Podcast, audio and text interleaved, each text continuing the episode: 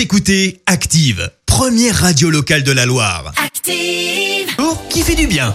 Ce matin, on s'intéresse à la Norvège qui est championne de la voiture électrique. Ah oui, le pays scandinave est devenu euh, l'année dernière le premier au monde où les voitures électriques ont représenté plus de 50% des nouvelles immatriculations. Un bon spectaculaire. Les véhicules électriques ont eu une part de marché de 54% en 2020 euh, contre 42% l'année d'avant. Euh, Dans un pays qui est le plus gros producteur de pétrole d'Europe de l'Ouest, l'électrique a la cote grâce à une fiscalité avantageuse, presque pas de taxes, ce qui rend les voitures financièrement attractives et la tendance se confirme partout en Europe de l'Ouest.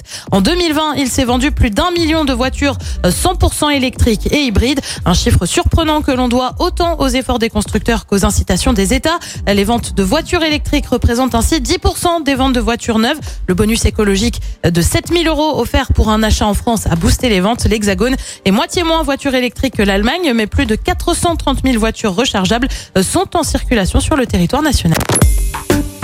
Écoutez Active en HD sur votre smartphone, dans la Loire, la Haute-Loire et partout en France, sur activeradio.com.